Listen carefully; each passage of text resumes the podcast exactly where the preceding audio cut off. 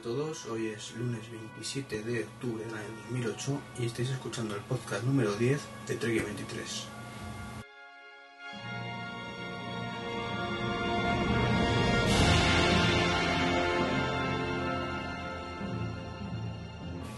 Yo soy Iván y no os preocupéis que no, no es esta una de mis semanas de locura, de estas que meto tres podcasts en dos días y un screencast o dos videocasts. Simplemente que, que hoy tenía un ratito y se da la circunstancia de que me gustaría aprovechar el día que normalmente grabo los, los podcasts, perdón, el miércoles, para grabar el primer screencast en serio. Digo en serio porque el que hice ayer creo que fue, pues sí fue ayer por la mañana temprano, pues no es gran cosa, es muy cortito, de apenas 3 minutos y era una prueba. Y entonces me gustaría empezar ya lo antes posible el curso de, de XP que tengo en mente, aunque luego, luego vendrán más cosas, evidentemente, vendrá el Vista y Linux, ya he decidido que sí, que voy a hacer algo de Linux, cosas muy básicas, pero venga, me, me he convencido y por supuesto temas de macOS y Windows Server todo eso a largo plazo. ¿eh? No, de momento vamos a empezar poquito a poco con el XP y a ver qué pasa.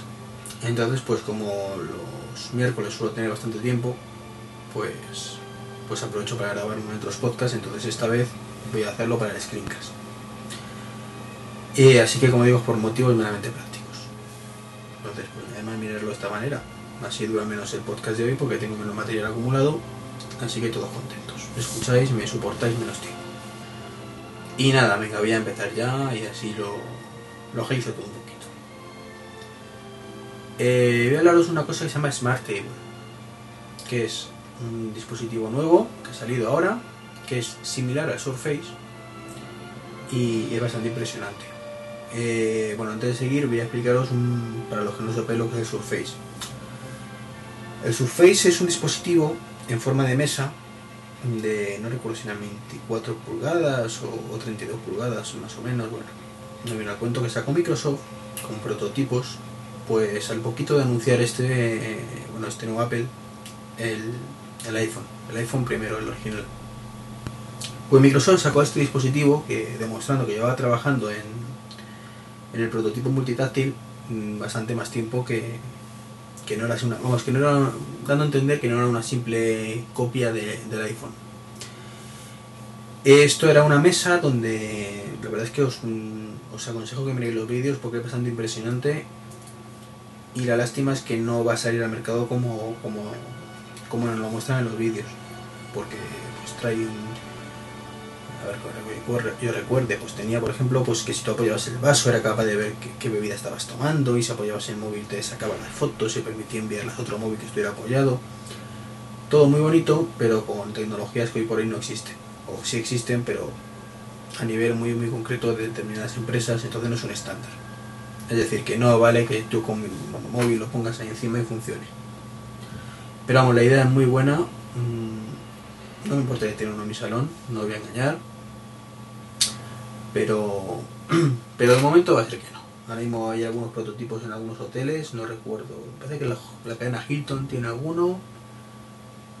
Se pueden ver por allí, pero vamos, que está todavía muy verde el proyecto. Ojalá que poco a poco vaya despegando. Formas lo están vendiendo me parece a, a unos 15.000 dólares más o menos. Que, que, además es que lo he visto hace, hace nada, o sea que es carito no, no es asequible, a pesar de que Balmer, como siempre dice las cosas sin pensar, pues decía que en el 2010 o, o por ahí iban a empezar a ser asequibles para, para el gran público. Es un poco absurdo porque no está todavía ni siquiera terminado el, pro, el proyecto, hasta el, el proyecto. A ver, funcionar funciona, mejor o peor, pero eso no es ahora mismo comercializable. Y cuando lo veáis entenderéis por qué. El caso es que, me he ido hacia Surface y, me he ido al Smart Table. Pues como digo, el Smart Table es un dispositivo similar al Surface y bastante impresionante y también bastante más económico. Está basado, al igual que el de Microsoft, en, Windows Vista, lleva un proyector XGA y una lámpara infrarroja y eso unido todo pues hace detectar los movimientos encima de la mesa y, el, y a interpretar los gestos multitáctiles. De forma que cuando el proyector y la cámara infrarroja detectan de la mano, pues actúa en consecuencia. En ambos casos, como digo, está basado en un Windows Vista modificado, pero el Smart Table es completamente independiente de Surface. No, no es una versión modificada de este, ¿de acuerdo? Es simplemente un, prototipo independiente de otra empresa. Que además no, no sabemos qué empresa, eso ya no lo puedo decir. El Smart Table es capaz de conocer, por lo que se ha podido ver los vídeos, hasta 40 gestos diferentes. Y pues, pues se puede ver pues como el clásico zoom, rotar, dibujar y hacer puzzles. Eh, hombre, es un poco. está pensado además para niños. Y no es del todo. Pues no va bien, no va bien del todo. La sensibilidad no es la misma, aunque bueno, también influirá pues que la pantalla del Surface, por ejemplo, de cristal, si no recuerdo mal, mientras que esto es un plástico, pues eso, para prueba de niños. Entonces, claro, eso va en contra de la de la precisión o la sensibilidad con la que puede actuar el dispositivo. En cualquier caso, tenéis un enlace para mirar el vídeo más un poquito más en profundidad. Más cositas. Ya circulan las primeras betas de, de Seripack 2 de Windows Vista. Bueno, ya no sé si son betas, prebetas o qué son. Ya sabéis el cachondeo que, que me traigo yo con ese tema, pero es que me parece vergonzoso que, que las versiones alfa la echen menar a prebetas. Pues como digo, de el Seripack 2 de, de Windows Vista. Mm, La duda que me salta es si ocurrirá como con el XP, que recordaréis los que estuvisteis en aquella época metidos un poco en el ajo de la informática, que el XP, no, no lo mismo porque el XP iba de bastante mejor que el Vista, pero bueno. Que a partir del Seripack 2 es cuando empezó a despegar el XP realmente. Era un sistema operativo estable, robusto, seguro, todo eso fue a raíz del XP. Anteriormente era estable pero no tanto, era robusto pero no tanto. Entonces el Seripack 2 supuso un antes y un después en, el XP. Y fijaros, he durado que hasta el año pasado no salió Seripack 3.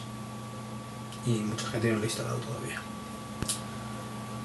Entonces pues pues veremos si, si Microsoft repite la jugada. Yo particularmente no creo. No creo porque es que las cosas que se están escuchando es más de lo mismo. Pequeños retoquitos por aquí, retoquitos por allá, pero, pero no, no. A mí Vista, insisto, me gusta como interfaz, me parece bastante atractivo, pero me está decepcionando mucho como sistema operativo. O sea, yo al menos en la versión que tengo, errores del Explorer todavía a esta altura de la película. O sea, ¿cómo es posible que, que después de tantos años todavía pueda recibir un mensaje de internet, el internet, no, perdón, del Explorer no responde? Es que además súper a, a menudo, o sea, no lo entiendo. Pero bueno, eh, sabéis que hace poquito Apple presentó su, su ejercicio económico. Hace dos semanas cuando presentó... No, la semana pasada fue, perdón, la semana pasada. Bueno, pues esta semana Microsoft ha hecho lo mismo.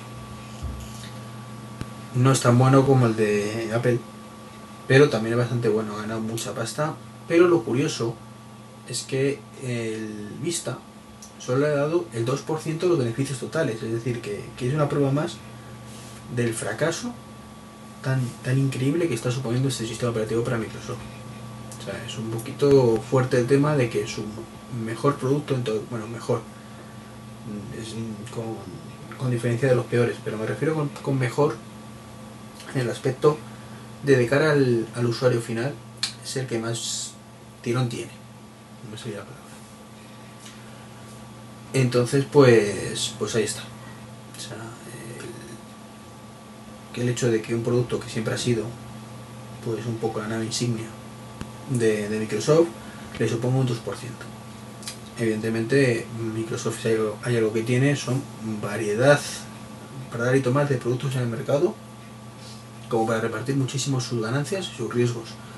Con lo cual, si el Vista va mal, no es el fin del mundo porque tenemos el Windows 2008, tenemos el Exchange, tenemos miles, bueno, miles no, cientos de, bueno, el, el .NET, el Visual Studio.NET, en todos los posibles eh, campos tenemos una aplicación de Microsoft, el ISS, el Internet Information Server, para server, el ISA Server, el Internet Information Server he metido la pata, no, bueno, es de Microsoft evidentemente, pero no es un servidor. El ISA Server sí. Como digo, tienen cientos de productos en el mercado, el Word, el Office. Entonces, pues hombre, no es el fin del mundo, pero es un poquito triste que un, un producto que sea tú, eh, como digo, una insignia, pues el fracaso que está siendo. Pero bueno, vamos a dejar a Microsoft de momento, de momento un poquito de lado, y os voy a comentar una cosa que me pareció muy, muy, muy chocante. Y es que me encuentro el otro día que estoy mirando uno, uno de los blogs habituales, no recuerdo cuál era exactamente, y leo que van a ampliar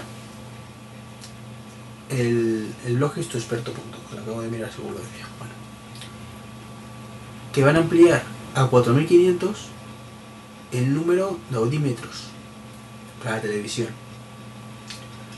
Y yo me quedé con cara de gilipollas, o con cara de tonto, como queráis, porque es que, vamos a ver, el... Seguro que lo habéis escuchado, porque es que es esto de lo típico de que todo el mundo sabe que existe, pero nadie conoce a nadie que lo tenga. ¿Cómo se miden las audiencias? Pues básicamente mediante estos audímetros, que son unos aparatitos que se conectan a la televisión y los elegidos que lo tienen, pues en base a eso, ese aparato capta qué canal estás viendo en cada momento y en base a eso se mide la audiencia de todo el país. Yo me esperaba pues que hubiera un porcentaje importante, uf, un 10%, un poquito menos. Me extrañaba, ¿no? Porque es que no conozco a nadie que lo tuviera, pero leo el otro día y os digo que 4.500 audímetros se va a ampliar para la televisión en el año 2009. Es que actualmente hay 3.845. Es para, para escojonarse. ¿cómo es posible que con 3.845 sean capaces de medir la audiencia? A saber quién lo tiene. Yo no conozco a nadie que lo tenga. Entonces, pues, pues no lo entiendo. No lo entiendo cómo funciona así el país. Hoy en día, que además debería ser esto, que es decir, yo lo quiero y que te lo pongan ahí, te salga más barato, yo que sé el qué. Alguna compensa, recompensa, ¿no? Por perder tu intimidad de ver lo que ves, de, de saber tú únicamente lo que estás viendo. Aunque sea una rebaja del 5% de la factura, yo que sé. Algo. Pero no. Solo 4.500 elegidos, que serán a dedo, pues, pues son los que deciden qué es lo que ven el resto. Muy democrático todo. Claro, así no me extraña que luego digan que el gran hermano es líder de la audiencia. Le dan a 4 amiguetes de Tele5 y a 2 de Antena 3 y, y se reparte el pastel. Triste, como casi todo lo que ocurre hoy en día. Eh, si alguien tiene un audímetro de estos o conoce a alguien que lo tenga, por favor que me diga cómo conseguirlo. Porque si me dan uno, os aseguro que la cuota de ciencia ficción en este país va a, aumentar en un porcentaje muy alto.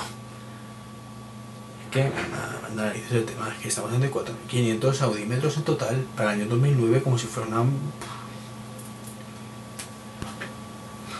Es que, es que no sé qué decir. Es que, mira, voy a hacer la cuenta además. O sea, si dividimos 41 millones de personas, ¿de acuerdo? Que somos más, ¿no? Pero bueno, del país. Vamos a dividirlo entre tres. Que, porque tres personas por, por domicilio. Nos queda 1.366.666 con 67 personas. Casas, ¿vale? Si lo dividimos entre los 4.500, estamos diciendo que cada per- estamos hablando de menos de un 1 por 1000, por 3.000, perdón. O sea, menos de una, un aparato por cada 3.000 y pico personas. 3.037 concretamente. Ridículo. En fin, y hablando de cosas ridículas. Yo me sorprendí mucho el otro día que recibí un mensajito de Movistar. La verdad es que pensé simplemente que, que se habían equivocado y me lo habían mandado por error. O a mí y a bastante más gente. Pero es que luego vi en todos los blogs que, que era algo generalizado. Y es que es para mirar y mucha gota. O Movistar, un día, sí, de octubre, finales de octubre más o menos, como no que la cosa, concretamente el día 24,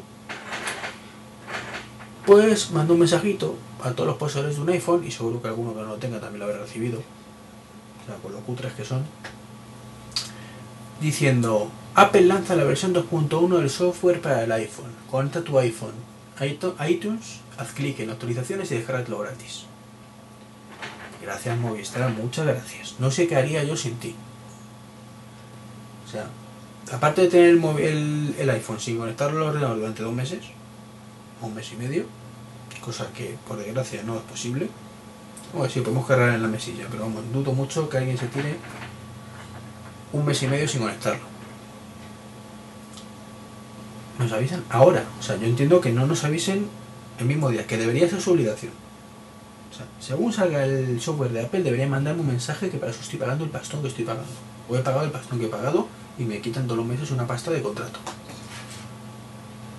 Pero, ya que no lo hacen, pues que me lo digan al día siguiente, a los dos días, a la semana siguiente si quieres. Evidentemente yo voy a conectar el, el iPhone todos los días y me voy a enterar por los blogs y todo que está disponible. Pero no todo el mundo somos así. O sea, no todo el mundo es como yo, ni seguramente como sois todos los que estáis escuchando esto. O mi padre no está pendiente todos los días de conectar el iPod, no vaya a ser que salga una versión nueva de iTunes. De iTunes de- del, firmware para el iPod. No está. Vale, pero de ahí a un mes y medio, que es triste. Triste, ridículo, como queráis llamarlo. Para mí hay mucha gota, como digo. O sea, y que esta compañía sea la... Bueno, es que tampoco... A ver, ¿qué esperábamos? Es que lo pienso yo fríamente y digo, ¿qué? ¿Lo que esperábamos? O sea, yo creo que todos hemos visto la cutrez que ha hecho el Movistar con el lanzamiento del iPhone en este país. Lo vergonzoso, bochornante que ha sido todo esto. Ah, bochornante, perdón. Hoy todavía hay gente sin su iPhone. Hoy. Gente que no sabe dónde comprarlo. Que no hay esto. Evidentemente mucha menos gente que al principio. Pero, pero de verdad. Ah, ah, esperar. Que, que espérate. Bueno, lo voy a contar al final. Sobre las maravillosas cosas que ha hecho Apple con, digo Apple Movistar con el iPhone. No, puñeta, lo voy a contar, a contar ahora. Nada, viva la improvisación. Es que lo escuché, no sé si los que lo escuchéis vosotros habitualmente el, el programa de radio o el podcast de, Terra, de uy, Territory Mac, perdón, lo habréis escuchado. Pero es que yo me quedé flipado. Yo me esperaba que no fueran facilidades ni mucho menos cuando, por parte de Movistar si pierdes o te roban el iPhone, pero no me esperaba lo que escuché en ese programa. Y no tengo ningún motivo para creer que no sea cierto. O sea, como perdéis el iPhone, estáis muertos. Así de simple. Movistar, por algún motivo que no me alcanzo a conocer ni imaginar, es incapaz de hacerte un duplicado de esa tarjeta. No sé, será que cuando se mete en el iPhone se transforma la tarjeta y es imposible, no sé, sufre una mutación extraña y ya es imposible que ese número esté en otra tarjeta. Entonces, si no bajo la tarjeta original, no te hace un duplicado. Si te roban el teléfono lo pierdes, no tiene la tarjeta original, con lo cual hay que dar de baja la tarjeta con el número, pierdes el número. Primer punto que, es increíble, o sea, pero ¿cómo es posible que si me roban el teléfono pierda el número? ¿Para qué coño tengo yo una tarjeta precisamente? ¿Para qué existe el duplicador de tarjeta? Están haciendo el ridículo, ridículo, ridículo, pero vamos. Estoy cabreado con Movistar, como podéis ver. Pero no contentos con eso, lo que otra compañía del mundo te diría, no te preocupes. Bueno, no, cualquier otra compañía no, solo tenéis que escuchar eh, puro Mac y habréis visto las cantidad de veces que el Fabio, Flavio, perdón que he dicho mal el nombre, ha cambiado su iPhone. Y no hablo del 13, hablo del original. que se de Argentina y se la vende un colega. Y llega a Estados Unidos y ha dicho quiero un iPhone nuevo. Y no pasa nada. AT&T le prorroga durante dos años más el contrato y punto pelota. Pues aquí no. Aquí te roban el teléfono. Pierdes tu número. Encima te hacen pagar los dos años que te quedan de contrato o si no, la, la multita esta que nos ponen si rompemos el contrato antes. Y si queremos un iPhone nuevo, contrato nuevo. Váyanse a tomar por culo, señores de Movistar. Y lo digo así de claro, a tomar por culo. Porque es que es lo que se merecen. Son una panda de incompetentes. O sea, las personas que hayan pensado eso son unos incompetentes. Pero con mayúsculas, ¿eh? Y de incompetencia hace mucho, ¿eh? Conozco unos cuantos. Pues esto creo que, deben ser por el estilo. O sea, te roban el teléfono, que es un putadón, putadón del bueno. Y ya sé que estoy haciendo muchos tacos, ponte el carrito explicit, no os preocupéis. Encima la compañía, que le, paga, le has pagado una pasta por el teléfono, que le sigues pagando una pasta todos los meses, en vez de darte facilidades, es decir, no te preocupes, te vendo otro, te vuelvo a restaurar tu número. Una cosa que con la tecnología de hoy en día debería ser 10 minutos. Tener un teléfono nuevo, lo pagas los 650 euros y automáticamente tienes tu tarjetita nueva con todos tus datos porque para eso está MobileMe, si lo tienes activado. Pues no. Te quedas sin tu número, te quedas sin el móvil, te quedas sin los 200 o 500 euros, dependiendo como lo tengas. Yo me lo saqué por puntos, pago 200 euros de multa, no mucho en proporción, porque si no lo has sacado por puntos, son casi 500 euros. Y ahí te quedas, con cara de gilipollas, claro. Ah, y sin tu número. Que a ver, esa es otra. No me quedó muy claro si hay alguna opción de recuperarlo o no. Eh, os recomiendo que lo escuchéis. Voy a, voy a deciros el programa exactamente de... No, a ver si lo encuentro. De Mac. No, no sé cuál es. Porque los tengo puesto que se eliminen. Así que lo siento, el de esta semana, ¿vale? En fin, que me he encendido y no plan.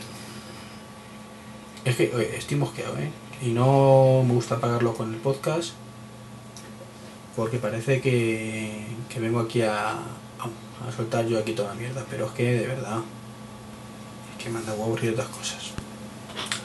Bueno, pues vamos a pasar a noticias un poquito más agradables y es que hoy estamos de cumpleaños.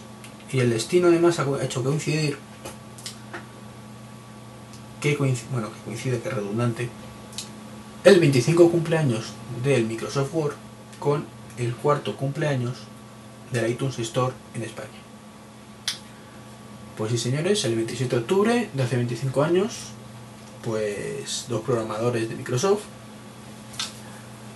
pues que fueron, venían de, si no recuerdo mal, de qué empresa era, de Xerox, pues crearon la primera versión de, de Microsoft Word.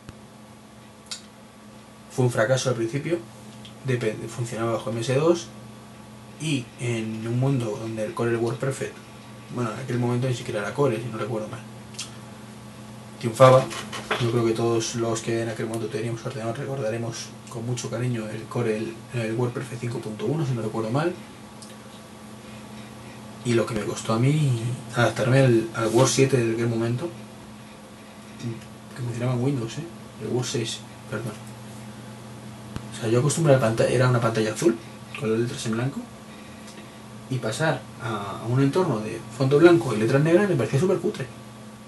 Eso que tan natural hoy en día fue, fue toda una experiencia. Bueno, el caso es que en el 81 pues, pues lo crearon y fue el primer procesador que se llama WISI-WIG, ¿de acuerdo? Que es lo que hoy en día se estila. Todos los procesadores son así, igual que los procesadores de, HTML. Que significa what you see is what you get. Es lo que viene a decir que lo que tú ves en pantalla es lo que vas a tener en el papel luego. O en caso del dise- el diseño de, de páginas web, pues tú lo que ves en el programa es cómo va a quedar la página web al final. En el 89 llegó por fin la, la versión 1.0 para Windows. La del 83 fue para MS2. ¿He dicho antes el 81? No, no, el 81 fue cuando contrataron a estas personas de Xerox. Pues como digo, en el 89 llegó la primera versión para Windows. Costaba una pasta, 500 dólares. Y fue un poco fracaso. Ya digo que el Windows, el, el WordPerfect estaba triunfando, el Windows no despegaba, porque no dejaba de ser una interface gráfica, ¿no? Pero para una máscara más el MS2. Y, y no acaba de despegar.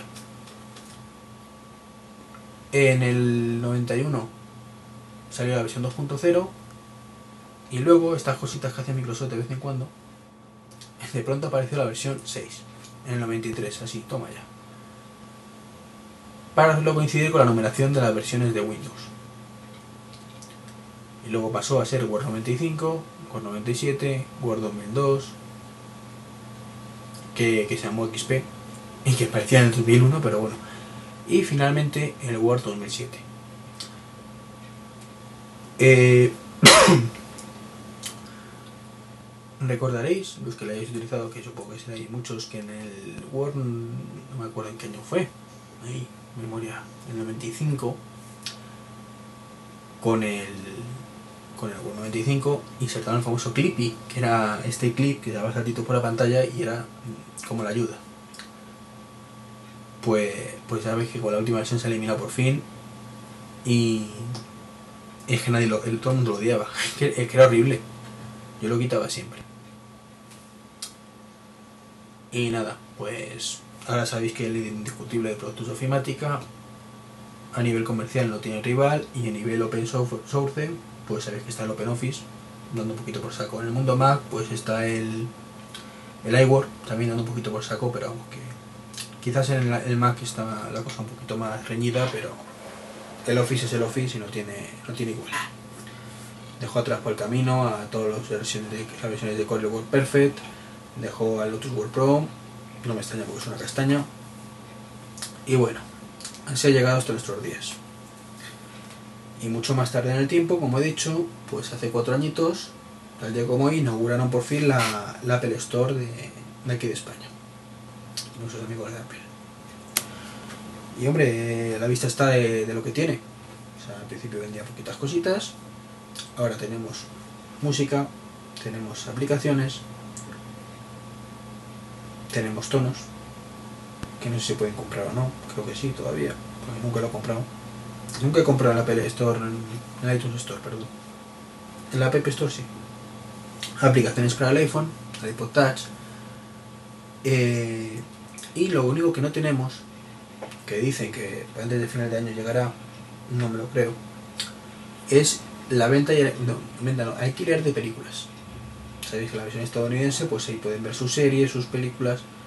Aquí no. Y está la cosa muy. No deja cojos. No deja cojos para dispositivos como el Apple que es uno de sus, de sus puntos fuertes.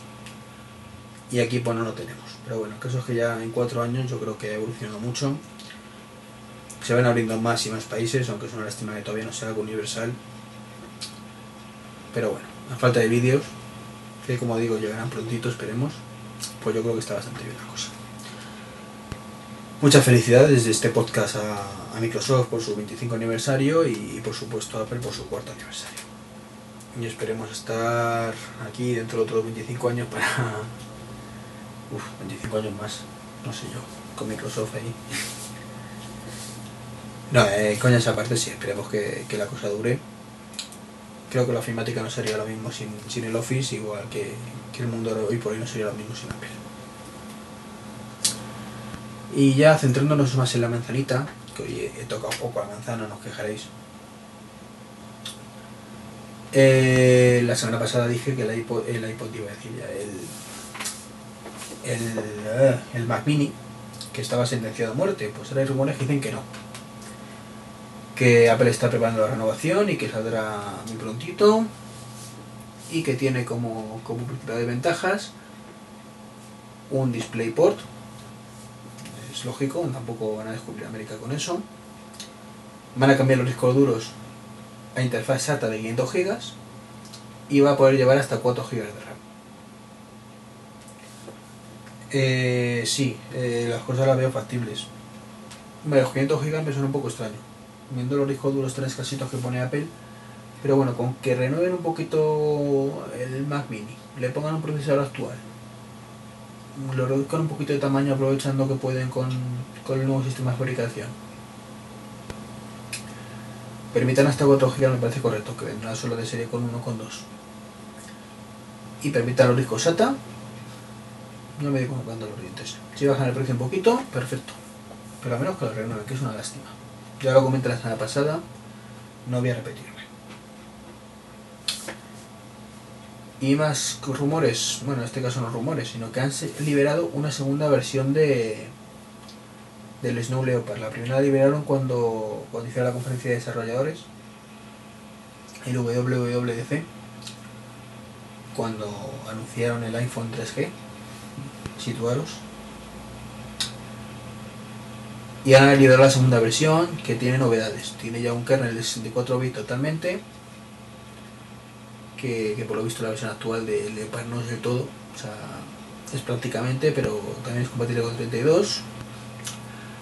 El sistema de ficheros, el HFS Plus, admite compresión, y es que aunque en teoría el Snow Leopard va a venir con soporte para ZFS, que es un sistema de ficheros nuevo, nuevo, nuevo el Leopard, que tiene una serie de mejoras, bueno, no voy a enrollarme en temas técnicos, pues esta versión trae el HFS Plus que permite comprimirlo. De forma que, ahorra cierto eh, espacio, en, sobre todo a nivel de archivo del sistema, que supongo que sea para lo que lo utilizará, para ahorrar disco duro. También trae una nueva soporte para, bueno, soporte, una nueva para modificar el gamma, que es la, luminancia, que actualmente el Leopard trae por defecto un nivel de 1,8, con 8, sí, y el Snow Leopard pues lo elevará a 2,2 que supuestamente pues mejora el contraste, la profundidad de color y hace que nos cansemos menos, menos al mirar la pantalla. Yo la verdad es que no me canso demasiado, estoy acostumbrado, pero bueno. También trae la primera versión del nuevo Finder, basada en Cocoa. No se han visto capturas todavía de pantalla, o sea, no sé si es más bonito, más feo. Supongo que esta versión será igual, simplemente pues que ya eh, por debajo va Cocoa en vez de Carbon y el resto de cosas conocidas. Sabéis, el soporte para Chain, para la agenda del mail, iCal y, y todo lo demás que ya, ya se conocía. El boot, el de imagen boot o algo así, que es para cargar, arrancar directamente imágenes de disco y un montón de cositas más. Y más temitas, que estoy terminando. No sé, hoy ha sido corto, ¿verdad? Llevamos 30 minutitos, un poquito más hoy ha salido el Google eh, Gear, ¿vale? Google. Gear no, Air, Google Air, para el iPhone. Es gratuito y es muy recomendable. O sea, yo si, si tenéis el iPhone o el iPod Touch, no dudéis en descargarlo. Va muy bien, lo único que le he visto es que faltan opciones que, tenemos en la versión del servidor, del escritorio, perdón, que supongo que, que le dirán añadiendo poco a poco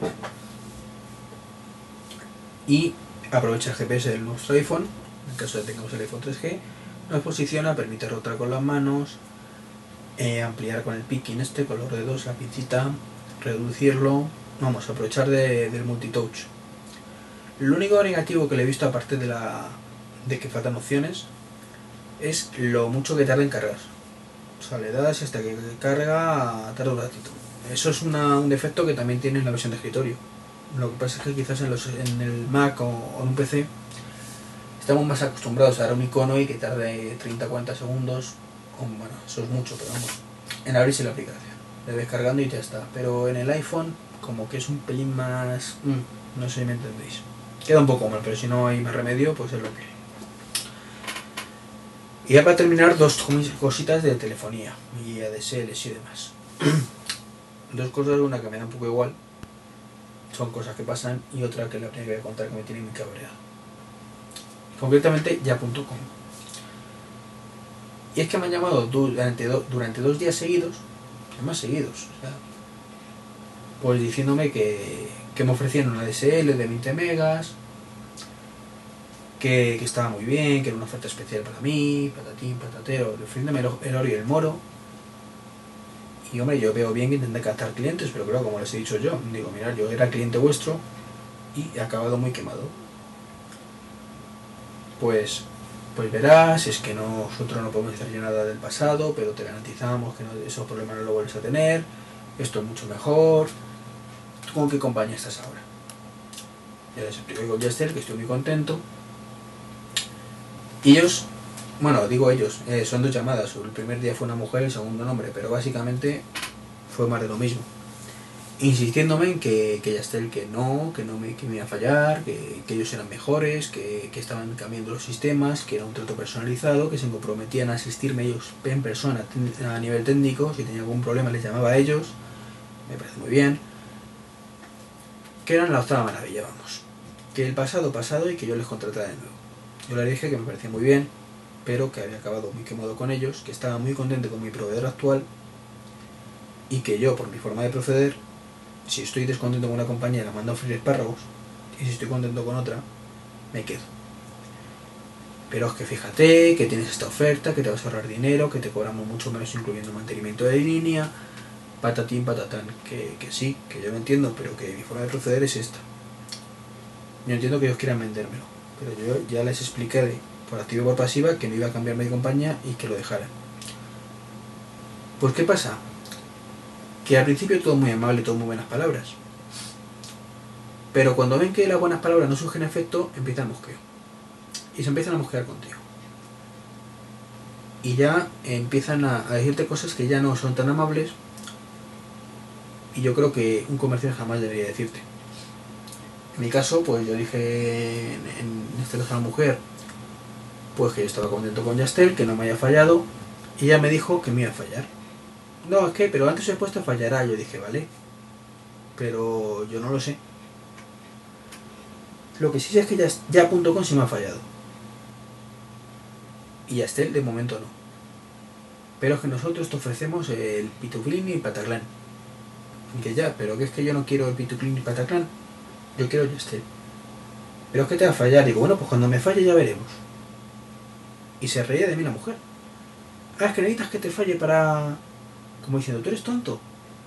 O sea, pudiendo evitarte que el fallo, si te vienes con nosotros no te va a fallar y te vas a quedar en una compañía que te va a fallar seguro. Porque tú lo digas. Eh, pues eso, no me gusta que un- una persona me intenta vender la moto, que era la moto además, mm, se ríe de mi cara, que me llame gilipollas básicamente por ser fiel a mis principios. Y bueno, al final le dije que, que déjalo y, mira que me costó, ¿eh? O sea, es que hay veces que me dan ganas de colgar el teléfono. Uno que es educado no, no lo hace así. Yo aguanto hasta el final. Les intento explicar que no, que de verdad que no, pero ellos seguían y seguían. Y como digo, el día siguiente me llamó un hombre con la misma historia. Con la misma, además. Me la amplió incluso la oferta, que era mejor todavía que la anterior, pero vamos. Yo le dije, mira, hablé con una compañera tuya ayer y es que no me interesa. Da igual, da igual lo que les digas, sigue la R que R. Y, y de nuevo, cuando veía al hombre que yo no cedía, pues ya empezó con insinuar que yo era gilipollas también. Pero ¿cómo es posible que yo sea tan tonto de no cogerles allá.com, que me han demostrado que es una basura como el servicio técnico, pudiendo cogerlo y teniendo Yastel, con los fallos que me va a dar Yastel. Fallos que, hombre, que, que yo no dudo que me los dé. Sé que me lo va a dar. Algún día Yastel me va a fallar. Pero es que cualquier compañía me va a fallar. Y Mac me va y Apple me va a fallar también. Ya me ha fallado con el iPhone. Pero me la ha arreglado bien, que es lo importante. Lo importante es cuando falla que reaccione la compañía. Ya estén los fallos que he tenido, en este caso mis suelos, los he contado aquí. Y me los han solucionado. De forma efectiva, profesional y personal. Con ya.com no. Ya.com me tiré varios meses para que me, dieran un router nuevo. Un router que no me llegaron a dar. Según ellos, no, no necesitaba un router nuevo.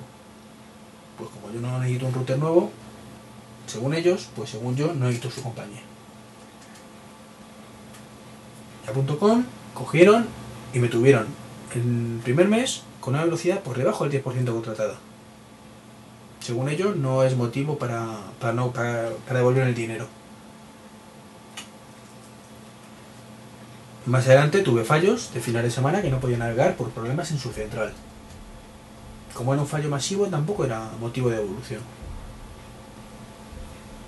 Y ahora me vengan estos vendiéndome la moto a mí.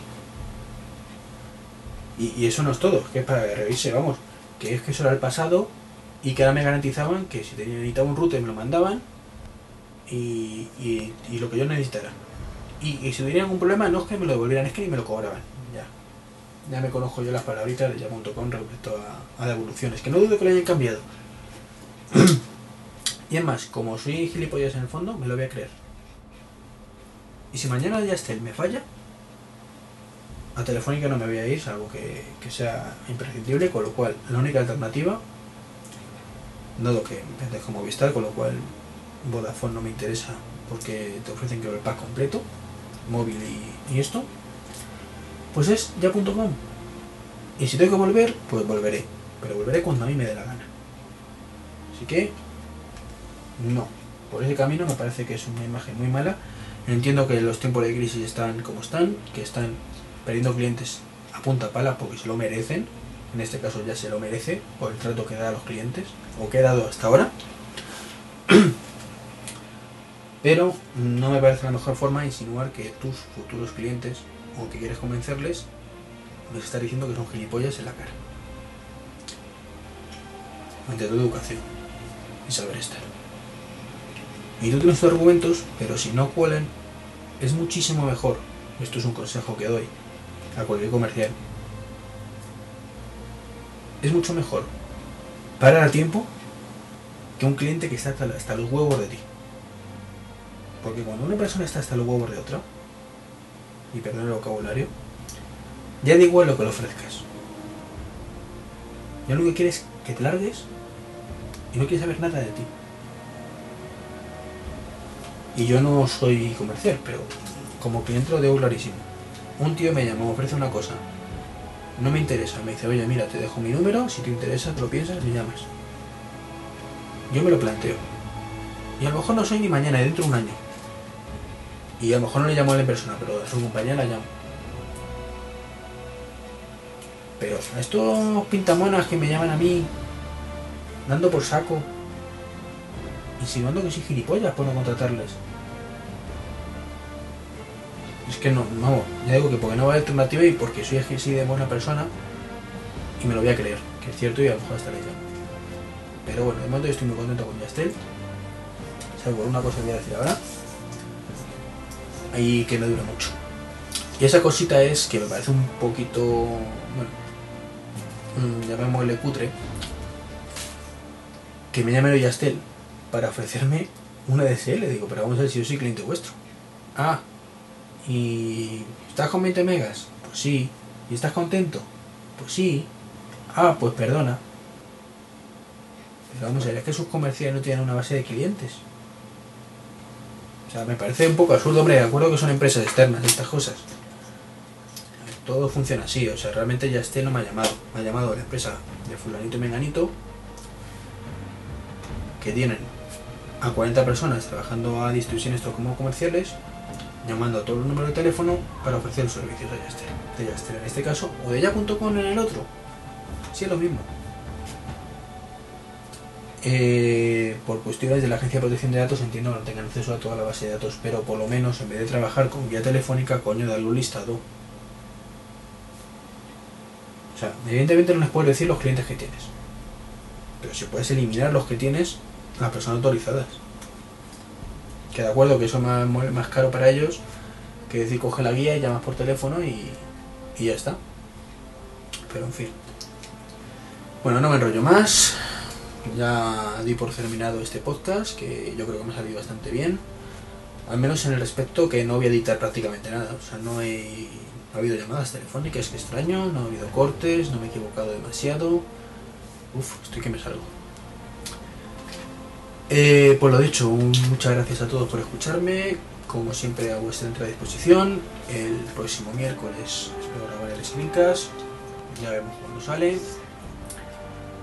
Eh, como siempre, el contacto trek23.com, página web, podcast, bueno, blog más bien. trek23.gmail.com para correo electrónico o trek23.me.com y Twitter trek23. Un abrazo a todos y nos vemos en el próximo podcast. Bueno, ya digo, el anteriormente en el Screencast. Hasta luego.